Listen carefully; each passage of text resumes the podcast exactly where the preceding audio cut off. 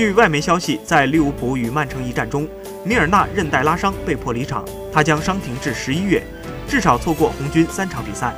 能否出战十一月四日客战阿森纳的重头戏也是个未知数。利物浦的中场板凳厚度本就不够，张伯伦重伤接受手术，已提前告别二零一八到一九赛季。拉拉纳刚刚复出，才和球队一起合练。法比尼奥和纳比凯塔两人不足以应付所有比赛。如果米尔纳无法出场，红军中场最近可用的只剩四人，不足以组成两套中场阵容。重要的是，法比尼奥、维纳尔杜姆、亨德森的攻击属性不足，所以还需要主帅用变阵、调整位置的方式来帮助球队度过人荒期。